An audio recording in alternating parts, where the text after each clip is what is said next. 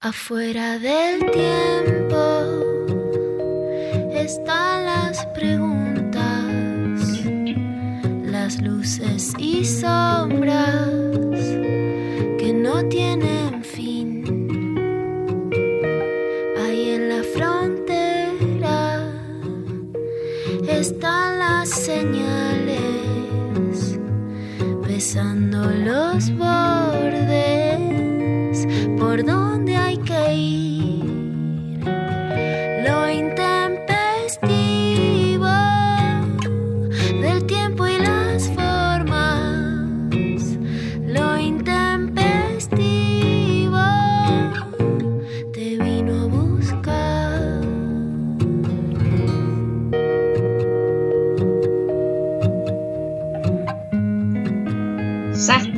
al aire en lo intempestivo. Volvimos a escuchar a Lauli Molina y estamos acá con María Stranheiber en un ratitín de full chicas hasta que Darío llega que está correteando con trámites en, en la ciudad. Hola Mari, ¿cómo estás? Hola Lula, ¿cómo va? Qué lindo un ratito, mano a mano, full. Aprovechemos. A mí me gusta, le cuento a la gente que no ve el Zoom, que mm, eh, María y Darío transmiten desde la biblioteca, desde el estudio de Darío. Y cuando María está sola, queda como una reina en Babilonia, como que tomó la biblioteca del poder. Es, es bellísima, además, María, está vestida de bordó, con ese pelo rubio muy, no sé, muy, muy clásico. Parece que salió de, de un cuadro de un museo y la estás viendo, y con esa biblioteca de fondo queda realmente como una reina, también parecida a, a- a la actriz de la reina de Narnia. Ay, es Hermosa. un poco, ¿no? Que también ella toda rubia y blanca ahí con, con Sí. todo el poder. Eh, bueno, gracias. Me, me sonrojo, Luciana, cuando me decís cosas así. Me, me, me- agarra como que. Pero bueno, Ay, mucho- más linda, más linda. Y hoy, Mari, vamos a decir una consigna, porque ayer fue el día del sexo oral, porque viste que ahora hay día para todo, ok. Pero bueno, fue el día del sexo oral, porque es 6 del 9, o sea, el 69, ¿no? Que es la famosa posición sexual en donde dos personas se hacen sexo oral mutuamente, ¿no? Es una posición como muy clásica, un chiste, el 69 es un número que te lleva erotismo. Yo le quiero preguntar primero a los oyentes si les gusta esa posición, ¿no? O si es muy complicada. Pero Para mí también, está sobrevalorada. sobrevalorada. para mí también. Mirá que yo discuto a muerte que el sexo está sobrevalorado. Para mí el sexo está eh, perfectamente valorado o hay que valorarlo más. Pero el 69 coincido. Sobrevalorado. ¿Y qué es lo que, lo que me interesa, Mari, también poder armar, charlar y que nos cuenten la- las experiencias de los oyentes? De hecho, en, en- la relación sexual, la idea del 69 es como, bueno, esto es una democracia, vos te das, yo te doy, ¿no? ¿no? Como si fuese la idea de equidad, ¿no? De equidad en un sentido exacto, miti miti, paridad 50 de 50, ¿no?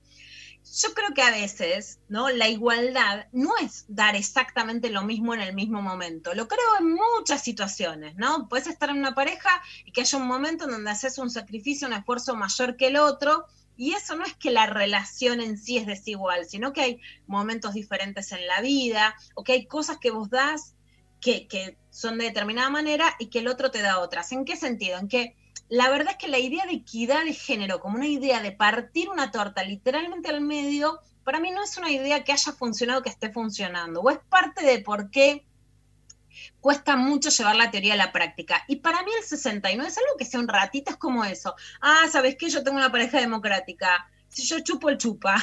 Y la verdad es que no la pasás ni vos, ni él, ni ella. Estás como, no sabes si ponerte bien, si estar trabajando, qué estás haciendo. Bueno, por supuesto, a los que les gusta, les gusta, ¿no? Y ayer encontré en una página de Instagram que ahora la, la vamos a subir a las historias de lo intempestivo en Instagram. Puede ser en Facebook también, para que no se nos enoje. Bien, y a bien, Twitter. democratización de las redes. claro. El- pero está en la página de psicología y sexología una diferencia que me parece también interesante entre la idea de complacer, o sea, ser complaciente, en donde en el dibujito está el chabón acostado, agarra con la manito en la cabeza a la chica, ¿no? Que es un chiste muy habitual, pues yo se lo escuché a la maestra señorita Bimbo, que es, no me agarres de la cabeza que conozco el camino.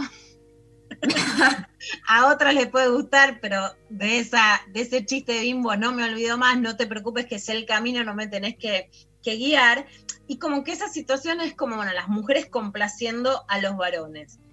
La, la diferencia entre complacer y con placer, o sea, solo una M, una N de diferencia, me gusta el juego. En la idea de complacer sí está el 69, ¿no?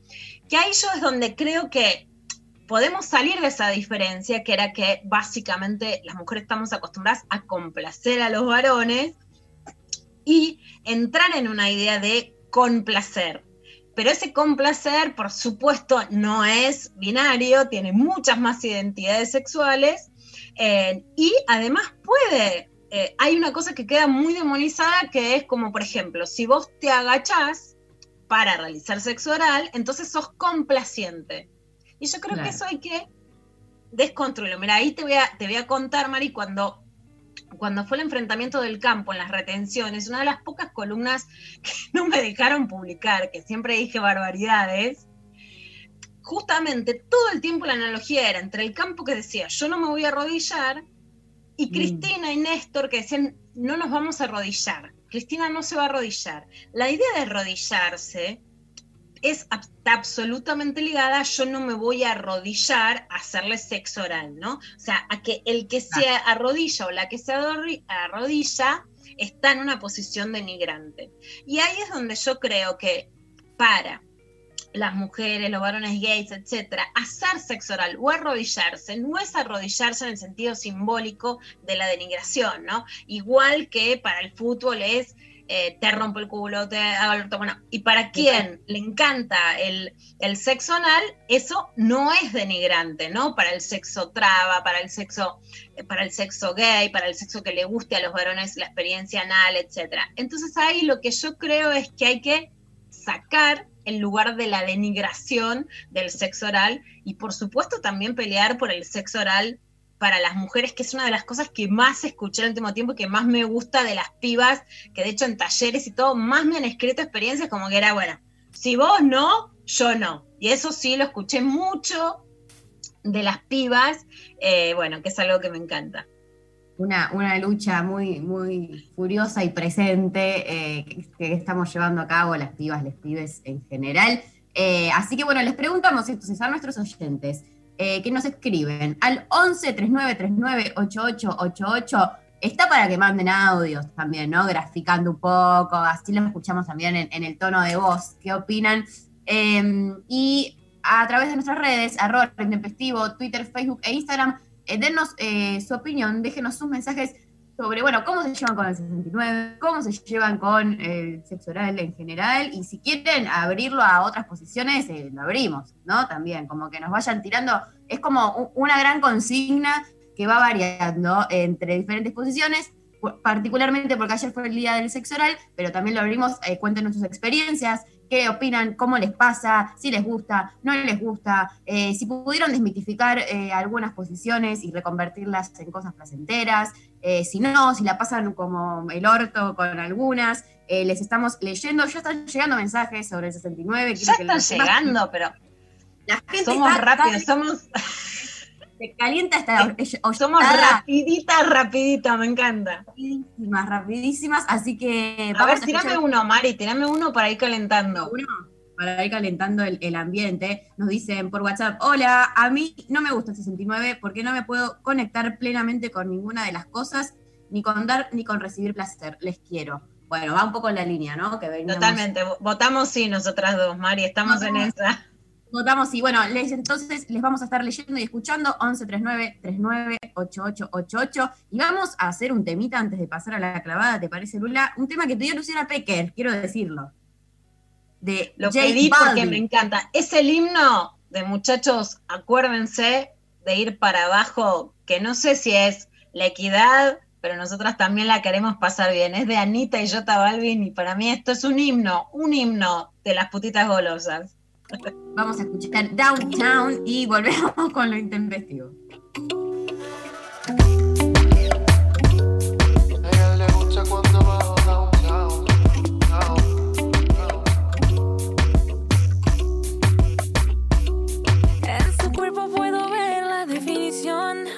Ve que lo trabajé es motivación. Le pedí que me ayude con una misión. Que me llene entera de satisfacción. A mí me gusta cuando baja downtown. Le pido que se quede ahí enviciado. Me dice, baby, sueno interesado. Si quieres, ven y quédate otro round. A ella le gusta cuando bajo downtown. Me pide que me quede ya enviciado. Le digo, uh, mami, estoy interesado. Si quiere, yo me Que me quede otro round. Tanto que me ha rogado, ya lo tengo oficial. Yo te he observado.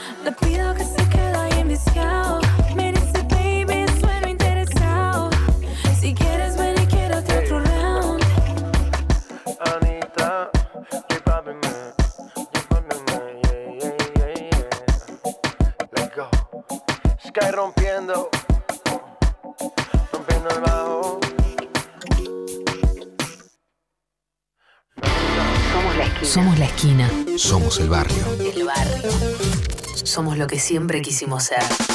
Somos 937. Nacional Rock. Nuestra intención, Es que salgamos mejores. Nacional Rock 937.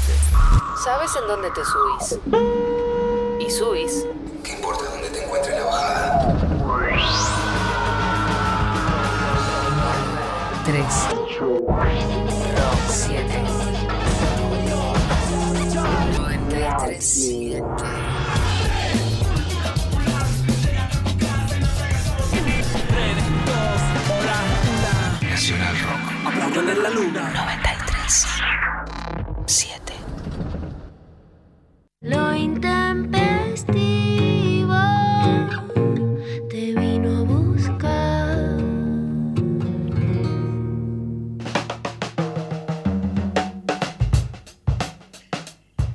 Seguimos en lo intempestivo. Y Mari, vamos a clavada de noticias.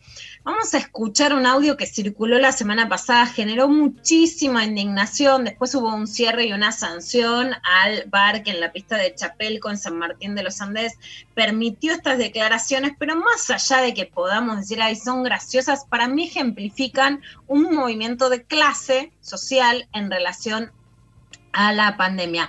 Cuando la pandemia que existe en todo el mundo ingresa a la Argentina, a diferencia de lo que pasa en otros lugares, ingresa básicamente por los sectores de clase alta que venían de o viajes de vacaciones o viajes laborales, alguna otra excepción, pero digamos, ingresa de hecho el primer argentino con coronavirus que es conocido, había viajado en primera desde Europa como emblema de un cierto sector y estaba internado en una clínica de Santa Fe y Purredón en Barrio Norte. Cuando se masifican los sectores populares, empieza una resistencia de los sectores de clase alta a cumplir con la cuarentena que podía proteger. O sea, hubo un cambio de actitud social muy claramente, más allá del tiempo, que hay muchos factores que analizar en relación a la clase social. Pero vamos a escuchar qué pasaba con los esquiadores en Chapelco que se burlaban de que ahí no había cuarentena. Chao, coronavirus, no tenemos miedo. Grande Alberto, grande, existe el coronavirus.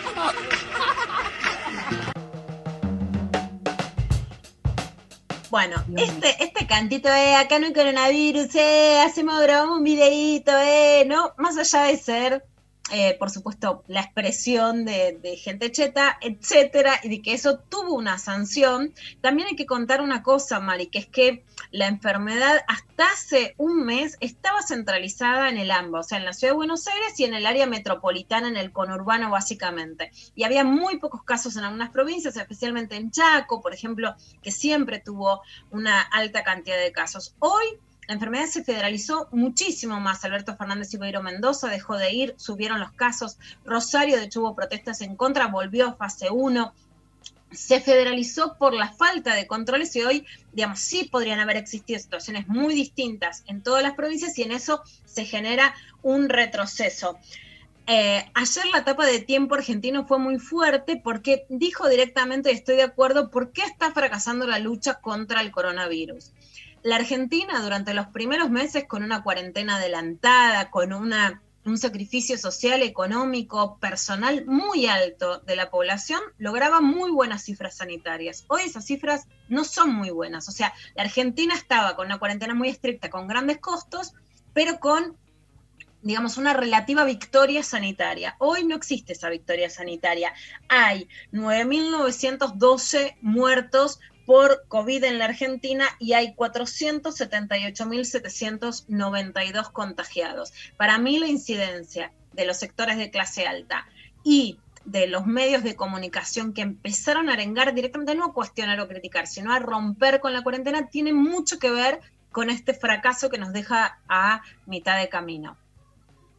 Tremendo, está, está re. Se, picó, diríamos, los, los centennials, los millennials, no sé ya quién soy ni qué, a quién represento, pero eh, eh, hay como, como ese término de se está picado, se picó eh, en todos los sentidos, así que estamos como muy atentos. A mí, como que el panorama es muy desalentador por momentos y, me dan ganas de, meterme en una burbuja y no salir nunca más. Después me acuerdo que igual aguante estar acá y aguante todo, pero pero la verdad es que a mí me agarra como una angustia tremenda al ver las cifras, al ver las manifestaciones, al ver todo lo que está pasando y sentirse medio a la deriva por momentos y por otros, eh, eh, escuchando también eh, las diferentes, em, nada, las diferentes cuestiones que desde el gobierno se, explican y, se entienden, pero es cierto que estamos en un momento de revisión general, ¿no? De, todo lo que viene siendo también la, gestión en, relación a la pandemia y, no vamos a dejar de criticar lo, criticable,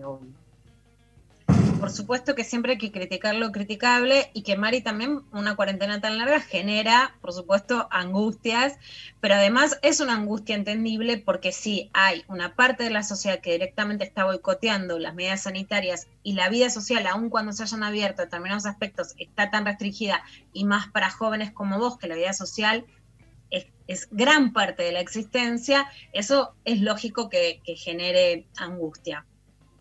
Hola. ¡Ay! Dijeron angustia y Escuché la palabra angustia y acá estoy. Por suerte hoy tenés, hoy tenés psicólogo, hoy te toca. Vamos, vamos. ¿Y qué tema tenemos hoy? Bueno, tema psicólogo o tema. Vamos a hablar de un tema que te gusta mucho. No, no, ¿qué tema tenemos con el psicólogo? Me imagino. Los hijos en la sociedad. Así que ahí Mari escuchando atenta y, marcando la cancha. Che, ¿todo bien, Lula? Todo muy bien, salvo que estamos criticando, por supuesto, a los esquiadores de Chapelco. Contentísima de estar en el Se realizan tirándose de la montaña. O sea, pensá que le falta algo. Eso no tiene nada de malo.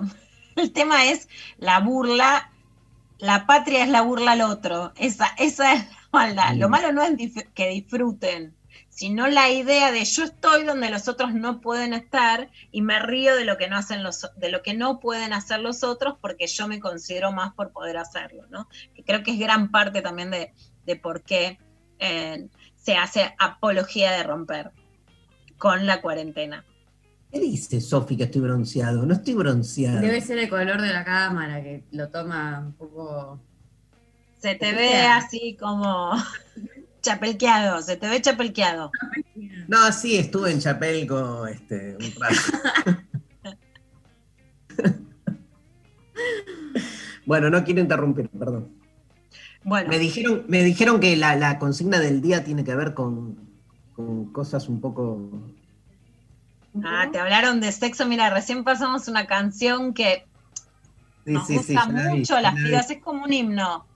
Es como la un vi. himno de que los varones sepan que downtown, que tienen que bajar también, que es algo que se ve un poco más. Yo creo que es uno de los pocos cambios que en las series, en, incluso en el porno, vos decís, "Buah, se acordaron, había algo ahí abajo, downtown. Así que Dari, la consigna sí es sobre eh, las posiciones sexuales 6 del 9, 6, 69, y estuvimos hablando de la diferencia entre complacer, complacer y sacar del lugar de denigración la idea de cuando eh, las mujeres damos placer, nos arrodillamos para hacer sexo Bueno, oral, pues- etcétera. Eso no es denigrante, Vamos a charlar. Yo salvo quiero- que no te guste, ¿eh?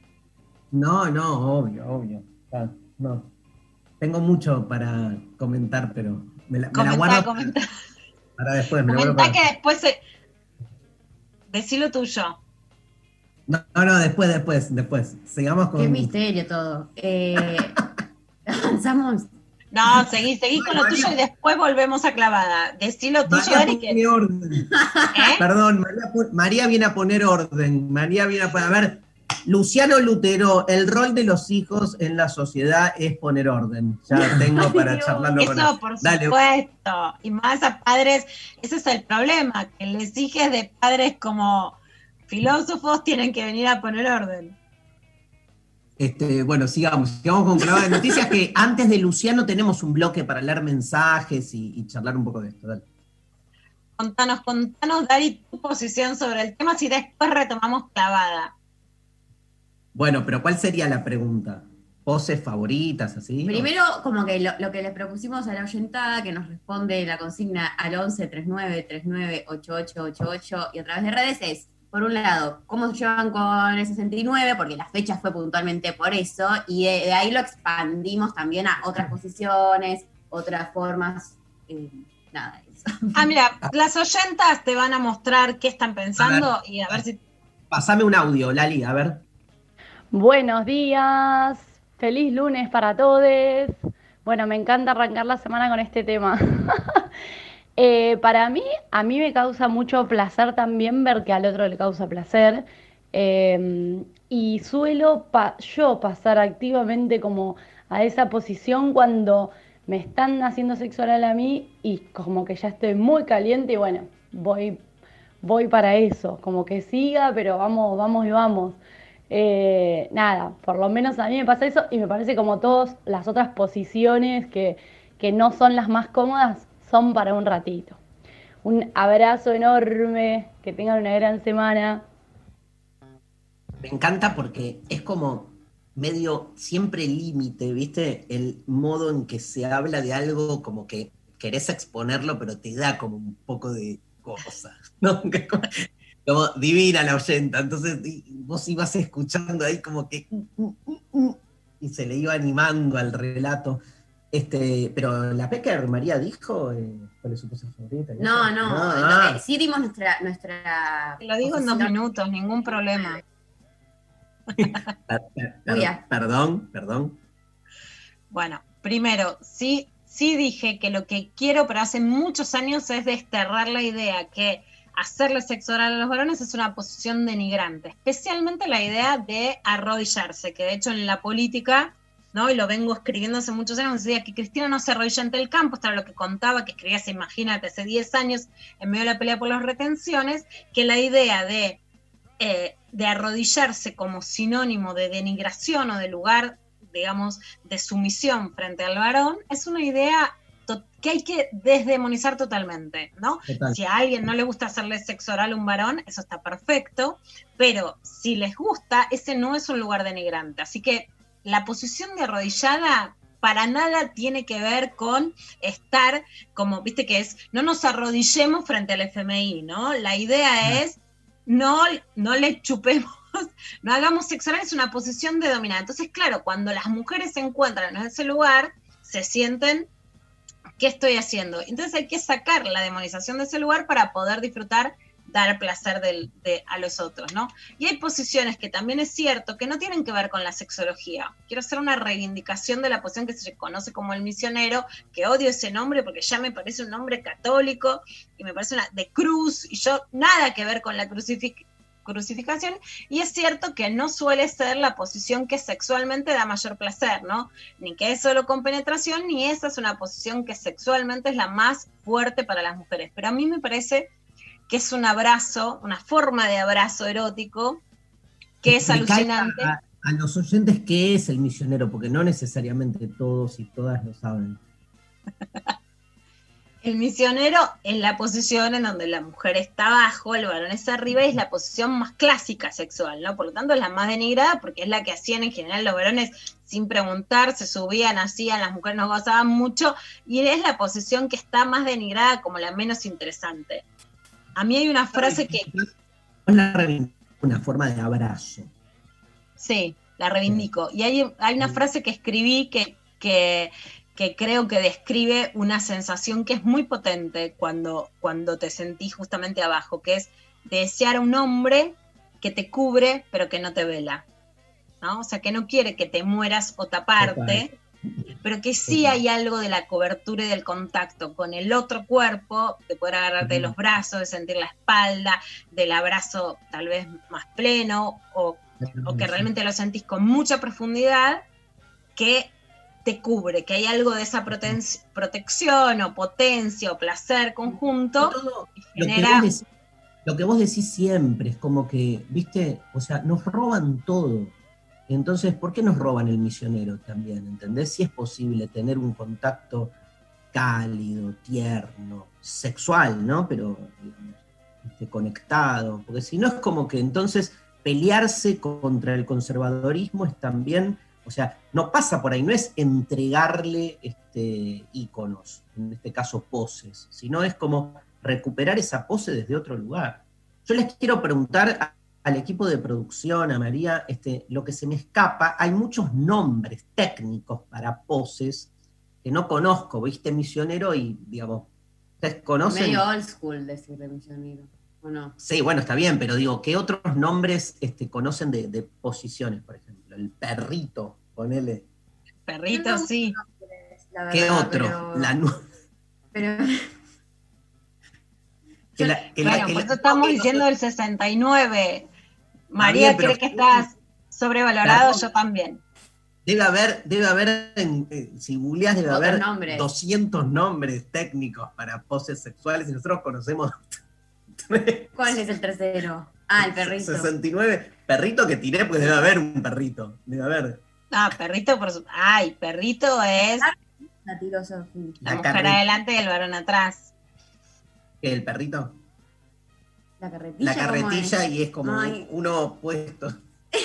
es un montón esto, no entiendo. Alguien lo lleva al otro, tipo carretilla. Tipo carretilla, claro, pero en- en- El salto del tigre, la escalera. Ay, chicos, por favor, esto se está. Yo no sé si puedo con esto. ¿Qué es posición del ventilador, Sofi?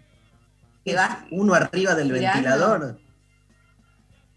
Muy raro. Uy, Ahí te paso foto, dice Sofi Cornell. No puedo creer. La escalera también me. Escúchame, ¿quién la que ametralló con poses? Sofi Cornell. Sophie Cornell, un aplauso. Columna de sexología para Sophie Cornell desde el- la semana que viene. El salto del tigre que tiró Pablo González, ¿alguien lo conoce? Sí, la Ah. debe conocer medio mundo, nosotros debemos No, estar pero de acá, no. quedando como unos pates acá, como, ¿no? Bueno, la oyentada que nos ayude, por favor. Nombres, queremos nombres, nombres. Y descripciones, porque, ¿no? yo estoy en esta, estoy con vos, Lula. O sea, la verdad que obviamente hay una cuestión que por suerte uno puede vivir la sexualidad, la práctica sexual, la puede vivir este, de distintos modos, ¿no? Y siempre con Luciana este, proponemos eso, como que no hay una manera mejor que otra, y eh, la diversificación de maneras también es como lo que suma. Entonces, hay veces, depende con quién, cuándo, qué te está pasando, de lo que buscas, digamos, un- una asociación más del sexo con la ternura y te chupan un huevo las poses. O sea, vas al encuentro con el otro. Digo, la pose es aquella con la que mejor encajás con un otro con el que necesitas ahí tener un vínculo. Y después por ahí, si lo vivís más lúdicamente, sí empezás a experimentar poses, ¿viste? Pero, digamos, depende también tu momento. Me parece que es eso, como eh, yo sí tengo que resumir, pero para todas las cuestiones, es salirse de las normativas dogmáticas, ¿viste? Y de, y de los mandatos. Ah, si no probás todas las poses, entonces no coges bien. Anda a cagar, boludo. O sea, podés probar todas las poses del mundo y nunca haber conectado medio gramo con el otro. O sea que no. ¿Gramos? ¿Conecta por gramos? El alma pesa. Ah, 21 gramos tiene el alma, ¿no Mira. sabías? Y eh, te digo que en el sexo conecta el alma con el alma, no solo el cuerpo, perdón. Centennials que son ahí, ¿viste? ¿Qué pensás de la teoría de los 21 gramos, María? es una pelotudez. pero está todo, pero respeto completamente a todos quienes. Amo, amo, es una pelotudez, pero te respeto. Bueno, seguimos con. Me fui a la mierda, ¿seguimos con clavada? O Dale, hacemos una vamos a pausa. un ¿Qué- temita y volvemos con clavada. No, espera, déjame Hay un temita, creo que. eh, ¿De qué, que- Ahí está el indio solar y el indio solari siempre. Vamos con el Indio Solari, obvio. Si está el Indio Solari, vamos con el Indio Solari. ¿Qué canción? No está, ¿no? No hay Indio Solari. Luciana, ¿de dónde sacaste el indio? No está el Está Indio. primero en la lista, por favor. La oscuridad, la oscuridad, bien pum para arriba, la oscuridad. El- Me aproximo, me aproximo, me aproximo, me aproximo, me aproximo. Soy muy, Me acerco a vos, que no mire hacia atrás. El equipaje pesará menos que la última vez.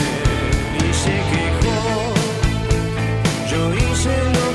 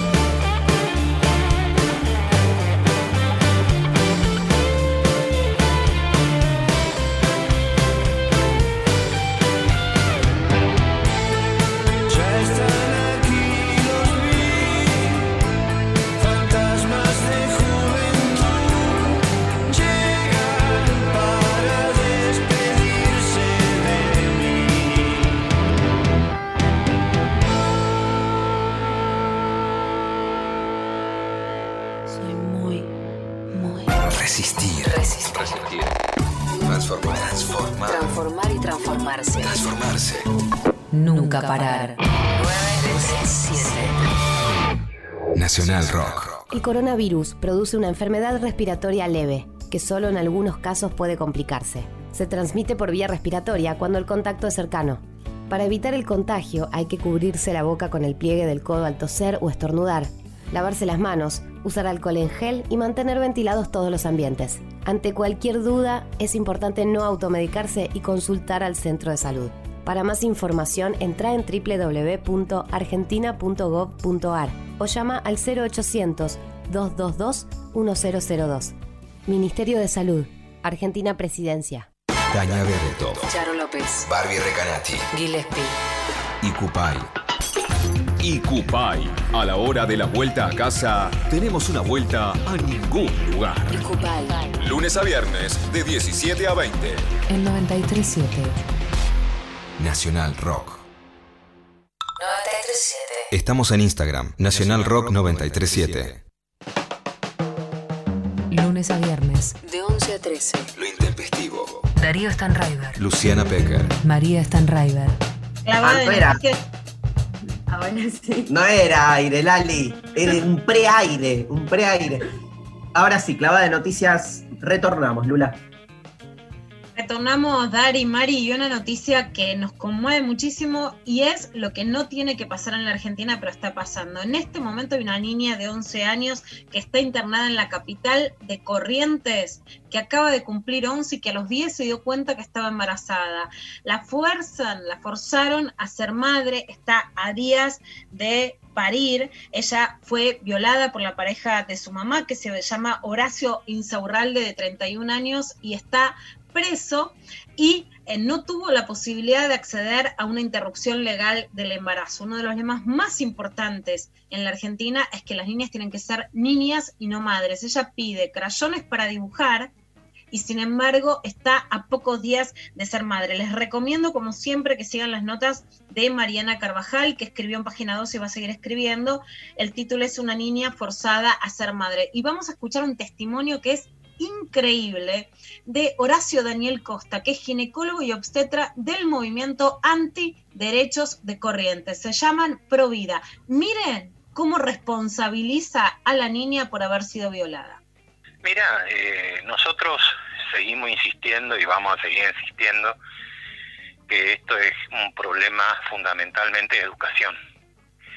Es decir, que eh, si esta eh, nena eh, estuviera educada, por ahí podría resistirse. Te digo, podría resistirse al abuso, porque sabemos, porque en el 80% de los casos de los niños y niñas abusadas, están el entorno familiar alrededor. En este caso fue el padrastro, es decir, ni siquiera el padre de la criatura.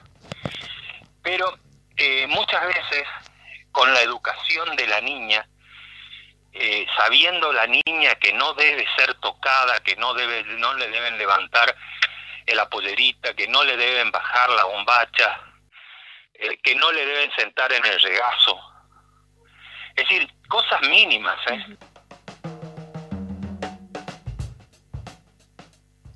Volvemos. Bueno, este mensaje es lo que lo que piensan los antiderechos en la Argentina. Horacio Daniel Costa, ginecólogo obstetra de Corrientes. Hoy está nombrada en todas las redes sociales. Es una provincia antiderechos. Es de las provincias más conservadoras. Pero conservadora significa que no se respetan los derechos de las mujeres y de las niñas. Pero fíjense lo que dice. Si ella hubiera estado educada, que además lo dice despectivamente y no hablando de educación sexual integral, se podría haber resistido. O sea, le pasa por bruta y es su responsabilidad que le, que le pase.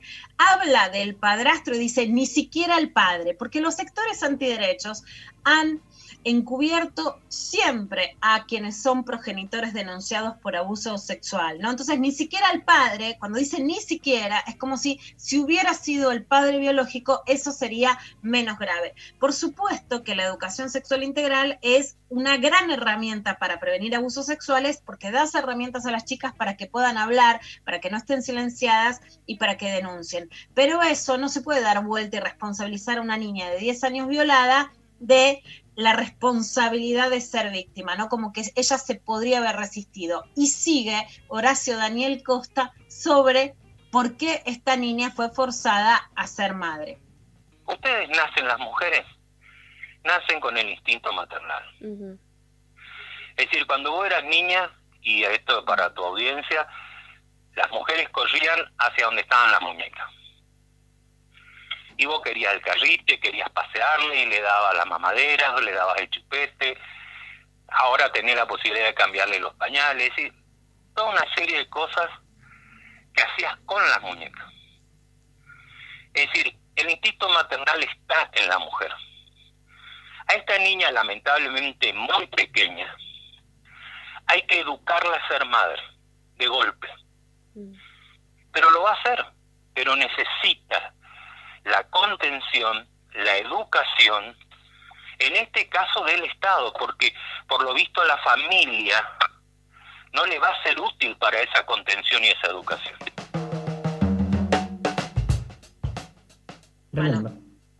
Si hay que deconstruir, Dari, hay que deconstruir este concepto. El instinto maternal no existe, la maternidad es deseada o no será, y las niñas no son madres. Y no es que porque jugás a las muñecas, una nena de 10 años está preparada para ser madre, y si la familia no la puede ayudar, el la función del Estado es enseñar a una nena de 11 años a ser madre, ¿no?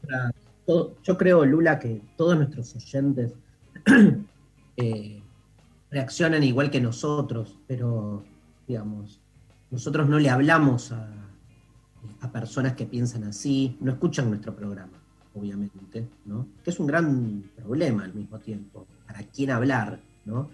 La pregunta que siempre nos hacemos y discutimos bien con vos, digo, pensamos juntos, discutir en el sentido de pensar juntos, es este, si hay, eh, si esa deconstrucción realmente es posible o si hay un aferramiento a ciertas ideas que no hay por dónde entrarle. Digo, no es que una persona así, que está tan segura de la existencia de un instinto maternal, ni, hablar de cómo lo debe tener ligado con un sistema de valores biológico, digamos, este, o sea, cómo una persona que piensa así puede en algún momento, no sé, aceptar, no te digo este, compartir, pero sí entender que hay otra visión este, de las cosas que entiende que los instintos en realidad suponen siempre una intervención previa, ejercicios de poder.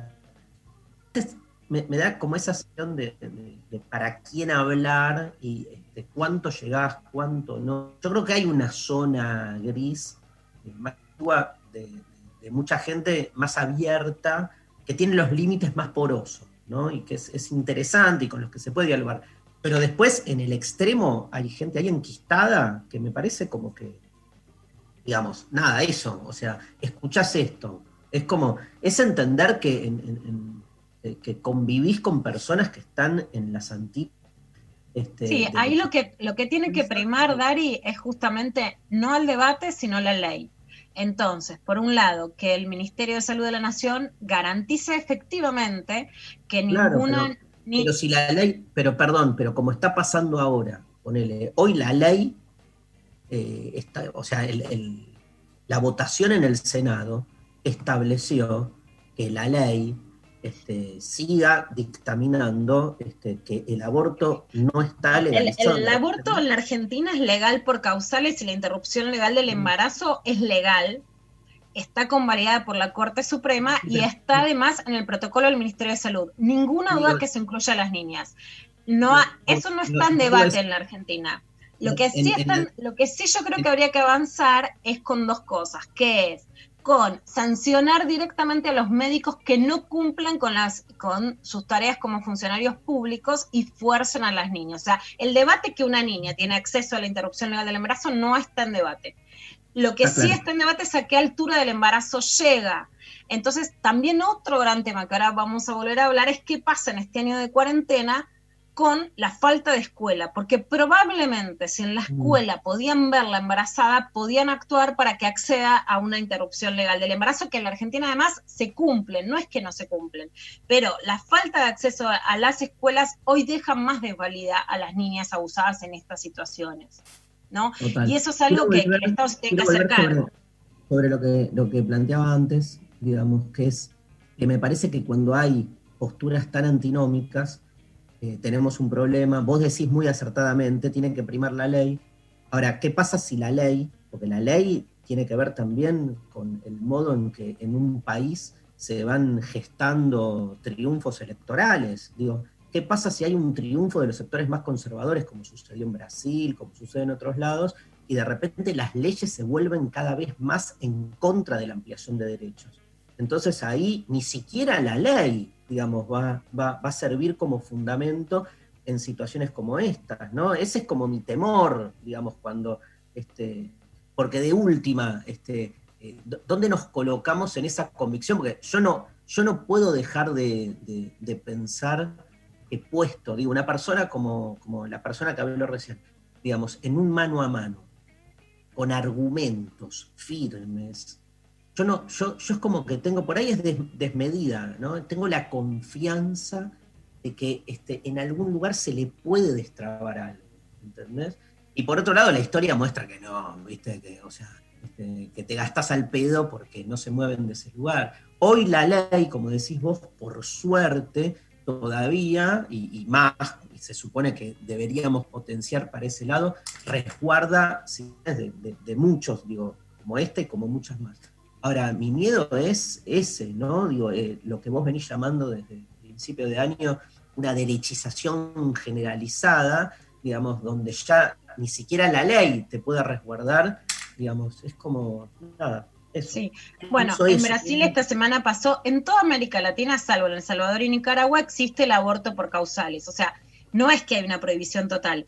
Y en Brasil esta semana se obstaculizó a través, por supuesto, de una normativa del gobierno de Jair Bolsonaro, el acceso a los abortos legales. Eh, y esta es una amenaza que puede pasar. Frente a eso, el Estado Nacional en Argentina, para mí, tiene la responsabilidad de, una, sancionar a los médicos que no cumplan con los protocolos vigentes.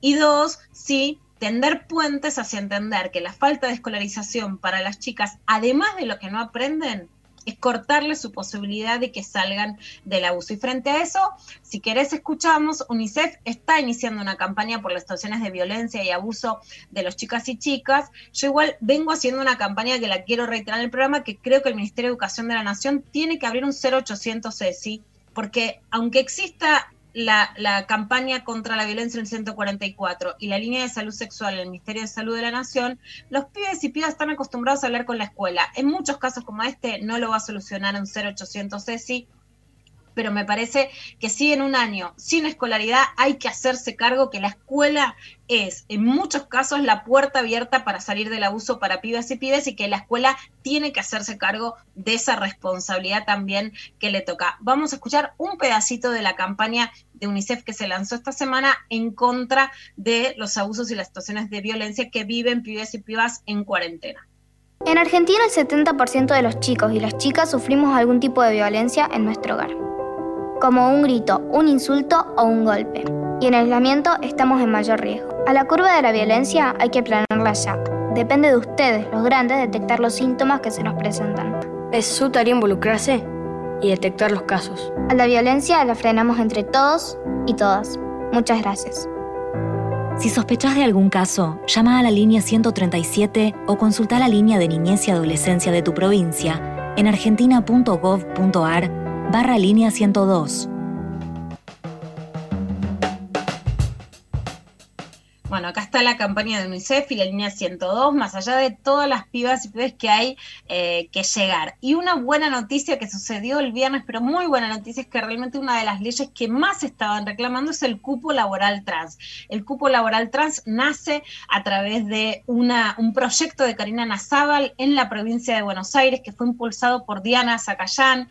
Para mí esa ley lleva el nombre de Diana, que es una activista trans que fue asesinada, su condena dice travesticidio, es una de las cosas que más estaba pidiendo y ahí sí me parece que además estuvo muy bien el Poder Ejecutivo Nacional en sacarlo por decreto, porque si no es un año para poder discutir ampliación de derechos en el Congreso Nacional, que está todo tan empastado y encima de la calle lo tienen los sectores más retrógrados, que por decreto en un momento de tanta necesidad se establezca que el 1% de la Administración Nacional va a ser para personas trans, travestis y no binarias. Vamos a escuchar lo que dice Vale Licciardi, que escribe en página 12, tiene las bombachas naná, es actriz, bueno, es todo y como ella tantas veces puso en la remera, esto es trabajo con B larga y trabajo de traba con B corta. La madrugada del viernes eh, que me enteré la noticia de este decreto del amor, eh, sentí que el corazón me latía tan fuerte que por momentos creí que se me salía. Un poco por la sorpresa, un poco también por el imprevisto, porque no lo esperaba realmente, y otro poco por todo lo que significa. No solo que el Estado entienda la emergencia de un colectivo vulnerado y excluido durante décadas, sino también por todo lo que va a traer a la sociedad y a las infancias trans. Ahora las personas travestis y trans vamos a poder ocupar lugares y esos lugares van a ser todos los posibles. Y esto es hermoso porque uno va a poder ir a un hospital y que te atienda un médico trans vas a poder ir al registro civil y te va a recibir una persona trans. Esto realmente es un avance, es un granito de arena, pero hay que seguir luchando. Digo, pensando más allá de los cupos, eh, pensar en una ley de inclusión laboral trans donde haya también capacitación, eh, sostén, cobijo, contención. En mi caso, a todo lo que me dediqué hasta ahora fue un poco porque me gusta, pero mucho otro porque tenía que inventarme. Hoy ya de más grande y luego de haber pasado por varias experiencias en las que fui, no sé, camarera, eh, pasé perros, cuide niños, eh, atención al público, no sé, tantas cosas que siento que de alguna manera también pude hacerlas porque de chica recibí afecto de mis padres, porque pude ir a la escuela sistemáticamente, pero en general las personas travestis y trans no tienen esa posibilidad porque viven en un estado de emergencia total. Qué bueno, qué, qué alegría además, ¿no, Lula? Una enorme alegría, la verdad es que es sin lugar a dudas uno de los grandes reclamos en una emergencia económica y social como la cuarentena. Las personas trans viven todavía en una mayor vulnerabilidad y la verdad es que es una gran alegría y creo que una gran decisión política además que sí, que hay cosas que salgan, que, que tienen que salir por decreto, que no pueden esperar y que no pueden frenarse por el avance de los antiderechos en una sociedad descompensada. Hay que equilibrar. Bueno, escucharla, Vale Lichardi, es una gran alegría. Gracias, Lula. Hay mensajes, eh, Maru, a ver. Hay mensajes. Les voy a leer uno que llegó por WhatsApp. Hola, Intempestives. Solo dar un pequeño consejo. El 69 es mucho más cómodo con los dos cuerpos de costado en la cama. Es más, se puede usar el muslo de la otra persona como almohada para quedarse un ratito sin cansarse. No sé si es para siempre, pero cada tanto permite ampliar un poco el juego sexual. Saludos, Eli. Eli, gracias Te por amamos, sí, sí, consejos para todos. ¿Qué más? Después, eh, un oyente. nos- Empiezan a llegar los nombres de los de las posiciones. Exacto, nos explicó qué es el salto del tigre, que aparentemente dice eh, eh, la descripción, es una legendaria fantasía sexual en la que el varón se lanza desde cierta altura sobre la mujer acertando a penetrarla. Algunas fuentes lo relacionan con el lenguaje metafórico del Kama Sutra, bla, bla, bla, bla, bla, y eh, nos manda imágenes y agrega, o sea, imágenes en las que el varón está desde una altura saltando hacia la mujer y agrega luego... eh, Como arriba de un ropero, por ejemplo. Claro, Claro. era un dibujo medio satírico. Agrega el, el- el oyente, estoy buscando una versión gay porque soy puto pero no encuentro. Supongo que debe ser boca o culo para arriba. Encantó. Sí, yo creo que la sexualidad femenina es un mito que tiene que ver como la penetración y como que desde la altura supuestamente penetraba más alto, pero no creo que eso pase, creo que el salto del tigre nos va a dejar con muchas ganas, va a quedar ahí estrolada, estrolado sin que, sin que te haga todo lo que te gusta. Tiro al blanco, me encantó. Escúchame, y ahí el equipo mandó un montón, ma- ¿no? De, de un montón de poses, Sophie Cornell estuvo mandando ahí un montón de La poses. francesa, veo acá. El mono, el candado. Pero ah, no, no les podemos eh, mostrar las imágenes, quizás podemos. El candado está bueno. El candado es eh, La posición del, ah, del mono, mirá que, que las tijeras, Interesante. Bueno, tije- tijeretazo sí. tijeretazo siempre, la escalera. Un, un audio me, me pones, este, Lali, de algún oyente que habla de los poses. Hola chicas, habla María, ¿cómo están? Eh, debo reconocer que el sexo oral es una práctica que me encanta. Me encanta hacer y que me hagan. Y lo que no me gusta es la posición del 69. Cada vez que quiso ser coordinado fue un desastre. Eh, así que arrodillada, lo que venga. Eh, el tema es disfrutar. No, no, no siento que el arrodillarse sea una especie de sometimiento. Al menos para mí, que es una práctica que me encanta. Les mando un beso. Gracias, María. Escúchame, Lula. No, me quedo con, con este, este debate que teníamos antes de las poses, de si, digamos, esto de que si estás ahí en conexión con el otro, ¿estás pensando en poses o estás entregada ahí al encuentro con el otro? Para mí es como que si te pones muy quisquillose, tipo, bueno, ahora hagamos esto, hagámoslo, es como que estás medio desconectada. No estoy con esto yendo en contra de las poses, ¿eh? porque me parece fundamental, pero me parece como que eh, si estás como con la cabeza en veamos qué posición, hubo algo que se desconectó y que se, no se desconectó como malo, pero como que se desplazó otro plano, de un plano, si querés, más, este, eh, no sé, más profundo me sale, pero no es profundo, como más conectado, pasaste a una cosa como más lúdica. Y entonces es eso, no sé, o sea, estar pendiente de las poses es como que, este, eso. Yo creo que sí. A ver, Dari, yo creo que sí, y que especialmente se da mucho performance como reimpostada de qué poses hacemos como en, primeras o segundas citas de parejas de sexo muy fugaz, que ahí Claro. hay algo como de, mira, hagamos esto, ponete así, ponte allá, que juega claramente, es un pelotazo en contra, como, como diría el programa. Hay otra idea que un poco cuando, cuando acá el oyente contaba, y por supuesto también el sexo gay, de- del salto del tigre, que tiene que ver con la sexualidad súper desde el punto de vista masculino o machista, más allá de que si alguien se tiró un placar y le gustó, por supuesto que bienvenido, pero digamos que tenía que ver con una idea de la penetración como, como única forma de placer y con una idea más, por supuesto, mucho más masculina de la sexualidad, ¿no? Que la experimentación. Sí me parece que la experimentación, especialmente esto sobre eh, en el, en el sexo gay, en varones que se atrevan a disfrutar de otras partes del cuerpo que no sea del pito, por ejemplo, del ano, estén con quien estén, con una mujer, con un varón, con un no binario, digo, ¿no?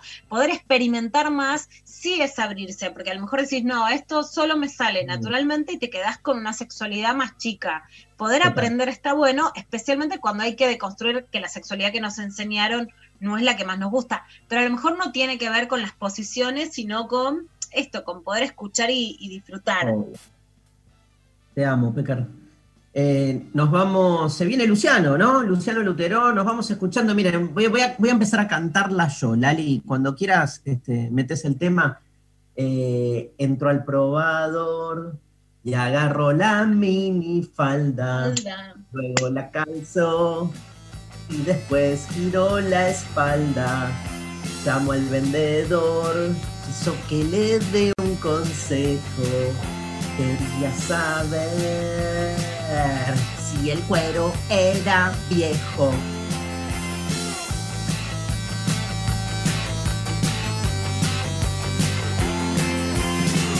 Entro al probador y agarro la minifalda, luego la calzo y después giro la espalda.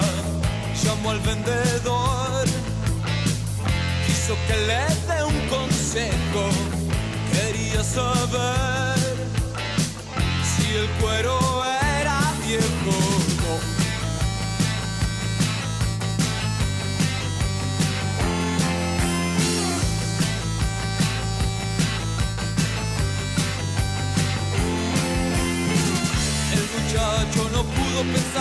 comenzó a transpirar, se le iba a dar. Ella dio una adecuada reacción y arrastró al vendedor dentro del probador. Sin perder tiempo,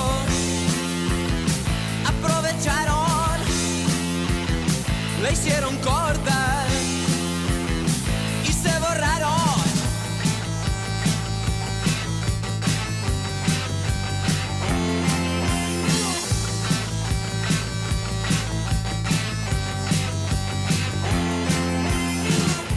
otro probador.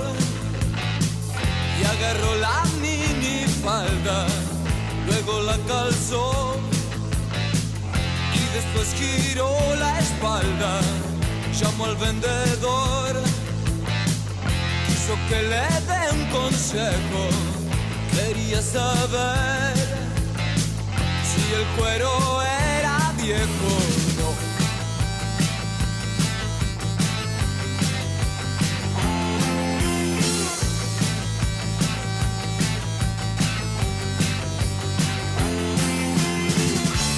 Muchacho no pudo pensar, comenzó a transpirar, se le iba a dar. Ella vio una adecuada reacción y arrastró al vendedor dentro del probador. Sin perder tiempo, aprovecharon, la hicieron corta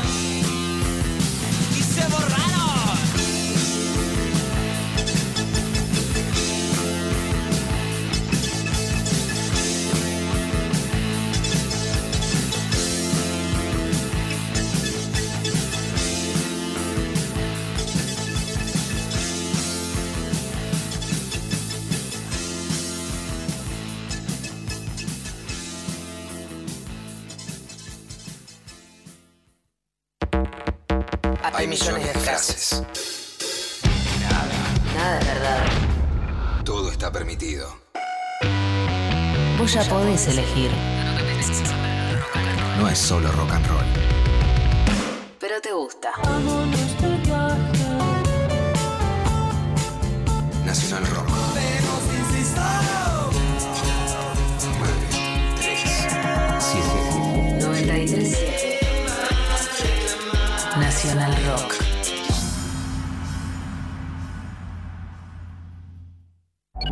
Gracias por elegirnos y gracias por quedarte en tu casa.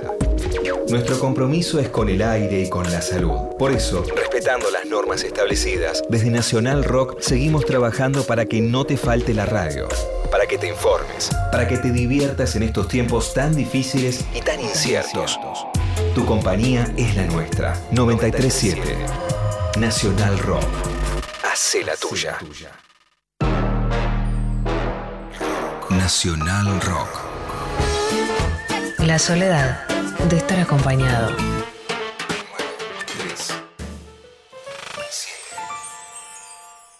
De 11 a 13. Lo intempestivo. Nacional Rock.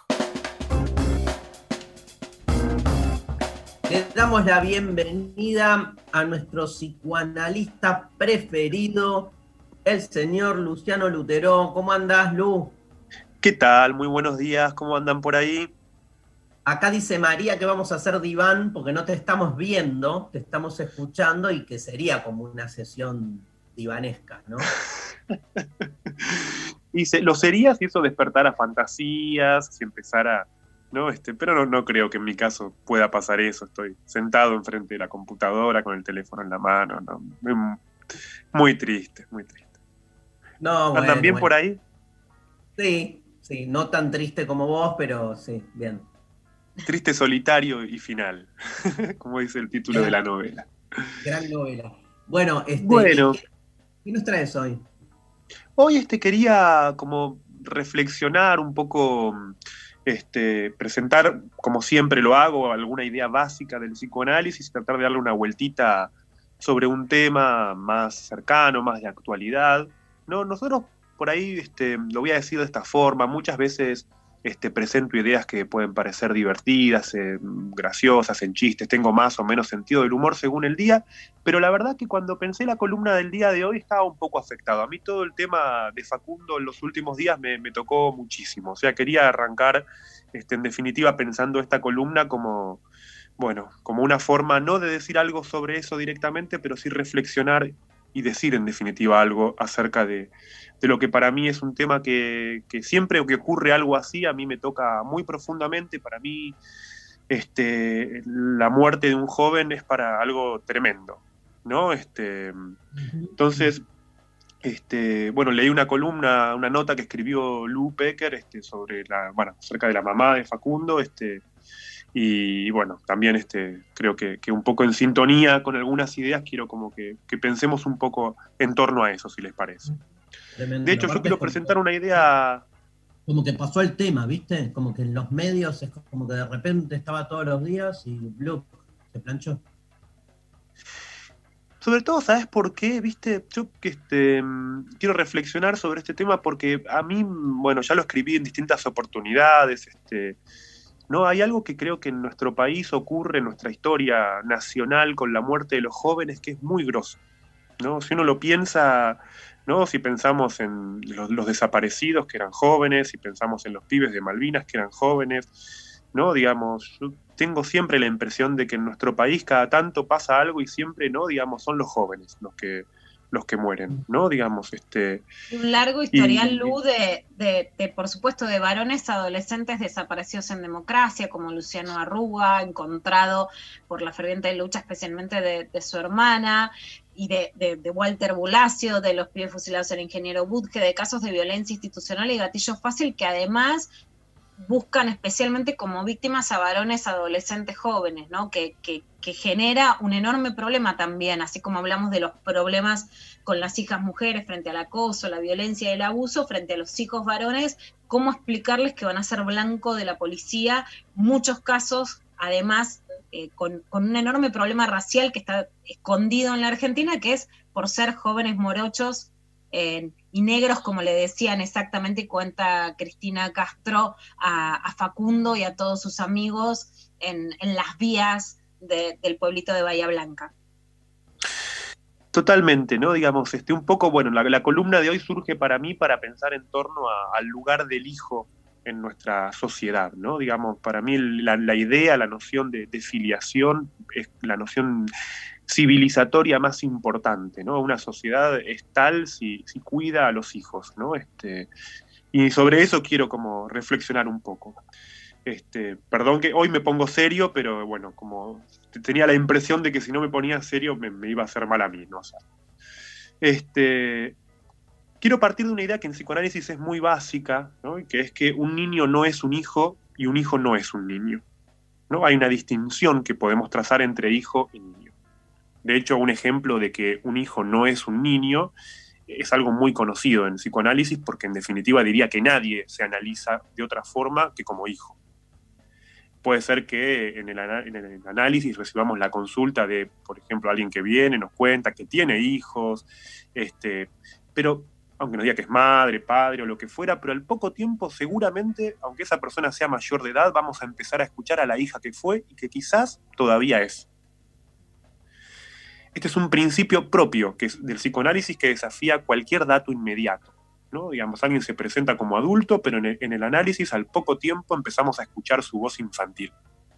Uh -huh. Lo cuento, por ejemplo, con un, una situación típica, ¿no? Digamos, una persona nos habla de los sufrimientos que, por ejemplo, en su trabajo le produce que otra persona sea siempre la preferida, el lugar de él o de ella, siente que no puede hacer nada frente a ese desconocimiento. Y por supuesto que todo esto es real, porque esas cosas ocurren, ¿no? Los analistas sabemos que lo que nos cuentan los pacientes es cierto, ¿no? Pero el punto es que con un poco de tiempo puede ser y a veces esto ocurre, es que esta persona también nos traiga algún recuerdo infantil. Por ejemplo, recuerde alguna situación de infancia en la que su papá o su mamá, supongamos, no fue al acto en el que, por ejemplo, esta persona era abanderada porque un hermano estaba enfermo. Y ahí vemos cómo se resignifica que el otro sea el preferido. Es un motivo más que atendible, de hecho, ¿no? Que, digamos, un padre no vaya a un acto porque su otro hijo está enfermo, ¿no? O una madre. Pero lo cierto es que el inconsciente no entiende razones. El inconsciente tiene su propia razón. Y más allá de que alguien diga, supongamos con 40, 50 años, no sé qué hago pensando en esta boludez, no sé por qué todavía me acuerdo de esta situación de mi infancia, lo cierto es que lo piensa.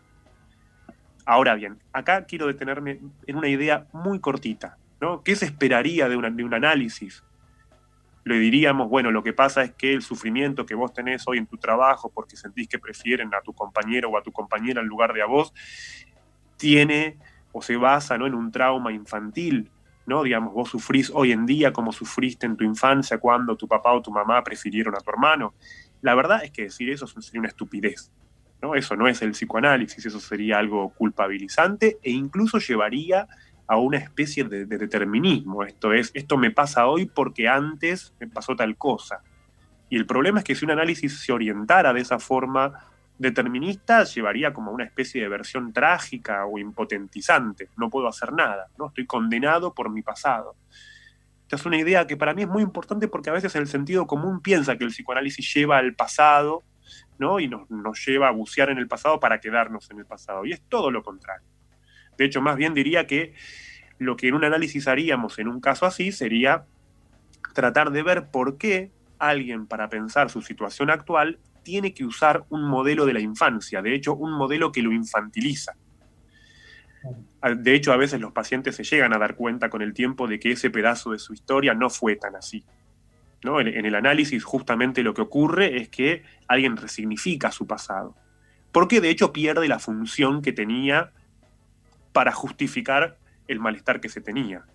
¿no? De hecho, para decirlo de otra forma, ¿no? al recurrir ¿no? a una versión de mi historia en la que otro fue preferido, puede ser que yo haga eso hoy en día, por ejemplo, para justificar mi capacidad para competir, o puede ser que lo haga también para camuflar mis deseos hostiles hacia los otros, o puede ser que lo haga ¿no? para sentir culpa, ¿no? para reafirmar la culpa que siento por el deseo hostil que siento por otro, en fin, ¿no? digamos, siempre lo fundamental en el análisis no es que se va al pasado para explicar el presente, sino que lo que tratamos de buscar es por qué se recurre al pasado para producir una acción en el presente. ¿No? Esto lo digo pensando en ese sentido común que muchas veces dice que es ir a bucear hacia atrás para quedarnos atrás. No, siempre es prospectivo el análisis. Ahora bien, ¿no? como dije hasta hace un momento, todo lo que mencioné muestra que nadie se analiza como hijo. ¿no? Esto es, o mejor dicho, que todos se analicen, todos nos analizamos como hijos, perdón, me corrijo. ¿no? De una forma en la que necesariamente nos terminamos infantilizando un poco. ¿no? Ya Darío quiere decir algo, veo su cara, cómo se regodea Darío, yo es una cosa, es el momento, el momento en el que Darío siente placer. Te juro que se, se regodeó más, se regodeó más María esta vez. Quiero que lo sepas. Pero sí, ¿querés decirme algo, Darío? María. No, nada, que lo revises. Ahora, ¿por qué quiero? Está bien, voy a hacerme eco de mi propio fallido, ¿no? Nada me gusta más que tener fallidos y tropiezos, porque lo que puedo decir al respecto, que tengo que tirar del hilo de mi tropiezo, es que justamente yo diría que con el análisis no se trate de que alguien deje de ser hijo, ¿no? Más bien, con el análisis mismo lo que empieza a pasar es que alguien deja de ser hijo desde una posición infantil, y esto es lo que me parece central. ¿no? Este, para ser, se pasa a ser hijo de una forma que en todo caso nos permita reconocer algún tipo de deuda con los padres, con lo que dieron y con lo que no dieron. Y si no es con los padres, puede ser con los abuelos, que siempre hubo una deuda que tenemos con algún otro, que incluso cuando las cosas no fueron como nosotros queríamos, hubo un otro que nos sostuvo. Esa es una idea de Freud muy básica. ¿no? Este, que el, el, análisis no nos lleva a renunciar a nuestra posición de hijos, sino más bien a reconciliarnos, a tener algún tipo de gratitud que es lo que permite enlazar con la generación siguiente. Claro. Pongo, pongo ejemplos típicos de cuando esto no ocurre, porque son a veces comunes hoy en día. ¿no? Ocurre en aquellos que quedan clavados en no querer ser como sus propios padres, pero sin encontrar un modelo positivo, o sea, solamente de, definiéndose por la negativa. También ocurre, ¿no? Que podría ser que alguien, ¿no? Con sus hijos compita con sus propios padres, ¿no? Digamos, querer ser mejor que mis propios padres con mis hijos, y uno podría decir, pero eso está mal, y yo diría que un poco sí, ¿por qué? Porque en última instancia no estoy siendo el padre que mi hijo necesita, sino que le estoy cobrando la rivalidad con mis propios padres es distinto.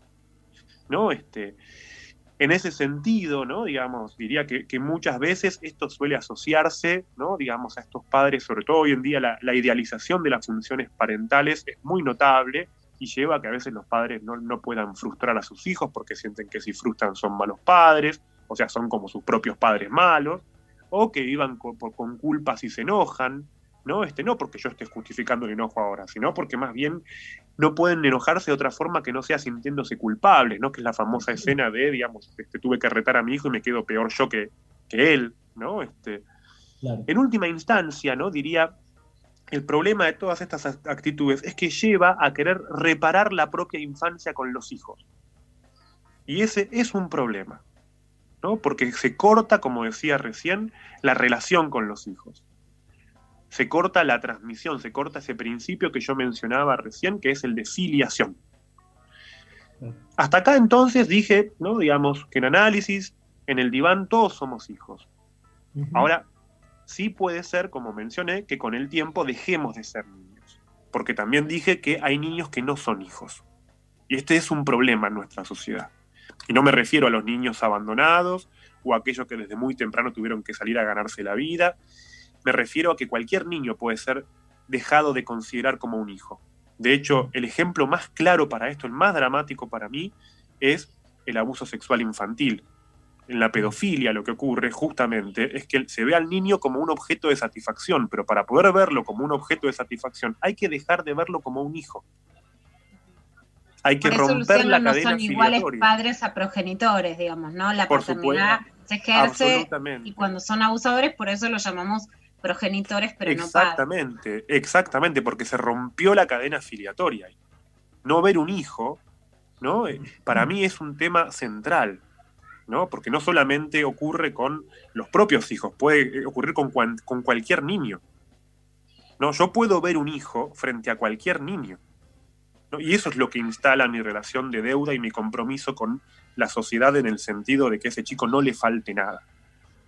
¿No? Porque no ver un hijo es ver a alguien que no necesite ni cuidado ni protección. Y por eso para mí, en ese sentido, la pedofilia es la perversión más absoluta, una de las más aberrantes de todas. Porque rompe el, el principio social. Es un acto filicida, diría la, la pedofilia. En este sentido, pienso a veces si nuestra sociedad no tiene algo un poquito filicida. ¿no? De hecho, hace un tiempo, ¿no? el año pasado en realidad, yo leí un libro de historia del patriarcado que me gustó mucho porque, entre otras cuestiones, hablaba como de las diferentes aristas que tiene la misoginia. Y una cosa que decía que me gustó mucho es que ahí decía que el odio a las mujeres, ¿no? digamos, lo presentaba de esta forma, el odio a las mujeres por criar a los hijos, y no es que porque se odia a las mujeres se las destina a las tareas de crianza solamente, sino que también se odia esa relación de intimidad que puede haber en la crianza. Es el odio a la crianza, la misoginia puede tener una forma en el odio a la crianza, en el odio a los lazos primarios, como lo llamaríamos los analistas, en, en el odio a los lazos donde se juega la protección y el cuidado. De hecho, esta es una idea que una psicoanalista que a mí me gusta mucho, que se llama Melanie Klein, plantea muy bien cuando, en contrapunto a la envidia del pene de la que hablaba Freud, Melanie Klein dice, bueno, sí, pero los varones envidian a las mujeres su capacidad fecundante. ¿no? Y esa envidia es mucho más arraigada, esa idea es mucho más severa. Y eso me parece que, que es importante, al menos para mí, presentarlo hoy, porque yo creo que en un punto no vivimos en una sociedad que odia los lazos primarios aquellos lazos en los que se juega el cuidado, el afecto, la protección. En un lazo primario, en psicoanálisis, cuando digo esto, hablamos de lazos donde hay otro que depende de nosotros. Y yo pensaba en estos días, ¿no? Digamos, por ejemplo, ¿no? Este, en esta época de teletrabajo masivo, ¿no? De virtualización, ¿no? Digamos, pensaba, por ejemplo, en mis amigos que tienen hijos, ¿no? De cómo este, en este tiempo donde los chicos no tienen clases y se reforzó para muchos el perfil de cuidado de los hijos, ¿no? ¿Cuántas, qué poco cuidado estamos teniendo con aquellos que tienen que cuidar hijos? ¿No? Digamos, pienso en, lo- en los docentes, maestras, ¿no? Que al mismo tiempo que tienen que dar clase tienen que cuidar a sus propios hijos. Pienso en todos los que están en sus casas cuidando hijos, ¿no? Y de repente no tenemos el cuidado de preguntarle, che, ¿podés hacer esto? ¿No? Digamos, la virtualización nos lleva a la inmediatez y a pedir todo para allá sin tener en cuenta que del otro lado puede haber alguien que está cuidando. En este sentido, este, ¿no? en ese punto, a veces mm, pienso, ¿no? Si no hay algo ahí, este, una tensión que puede llegar a haber entre, ¿no? diría, como la virtualización de la vida y esta, este filicidio que, como lo nombraba hace un momento, ¿no? que es, ¿no? digamos, el odio a los hijos, que creo que el capitalismo actual, la sociedad en la que vivimos, ¿no? Digamos, va permitiendo cada vez más libertades individuales, ¿no? Este, va permitiendo cada vez más la realización personal. Pero cada vez más hace que esa realización sea incompatible con el tener hijos. ¿no? Hace cada vez más que este mundo sea un mundo para, para solteros, para gente que no, que, que no quiera tener hijos, que no se cuide a alguien que quiera tener hijos, ¿no? Yo recuerdo una situación hace un tiempo también en la que en un examen final de la facultad, ¿no? Una colega, ¿no? Cayó a la, a la- a la mesa de examen final, cayó con su hijo, que había tenido fiebre la noche anterior y no lo había podido mandar a la colonia porque había tenido fiebre, pero sí lo puede llevar a una mesa de examen porque si no sentía culpa de no ir. Y yo pensaba, ¿no? Cuando pasó eso, decía, pero ¿qué pasó, loco, no? Porque, ¿no? Digamos, la persona ¿Por qué que no tiene que cuidar un hijo enfermo es, es la excepción por excelencia. Claro. ¿no? Quien tiene que cuidar a un hijo enfermo es la excepción por excelencia, el mundo de rodillas frente a esa persona. ¿No? Digamos. Y sin embargo, lo que encontramos es una culpabilización directa. ¿No? Si mis hijos me dejan, si mis hijos me lo permiten, si puedo encontrar el hueco, ¿no? Digamos, en ese punto para mí la aparición de este cuerpo, ¿no? Digamos, no solamente no me lleva a pensar en el, en el- en el gatillo fácil, sino en cuántos otros gatillos hay en nuestra sociedad, ¿no? Porque este pibe, ¿no? Digamos, era un joven, era un hijo, ¿no? Este, y un hijo que en definitiva, como, como pienso yo, muchas veces los hijos son de todos, ¿no? Digamos, los hijos no son solo de sus padres, ¿no? Digamos, en una, en una sociedad los hijos son de todos, ¿no? Este, y a mí ese es un tema que me tiene muy, muy preocupado, ¿no? Por eso, digamos, sentía que si no hablaba de este tema un poco acá hoy, este, tampoco estaba haciendo mi parte, ¿no? Este, al menos para, para poder poner algún tipo de velo, para poder inscribir de alguna forma, aunque más no sea como una acción simbólica, ¿no? Este, una, un principio de duelo personal también, ¿no? Este, lo que fue esta muerte que para mí fue horrorosa. Eh, gracias, Lu. Tremendo y bueno, admirarte, básicamente. Eh, Luciana, ¿querés decir algo?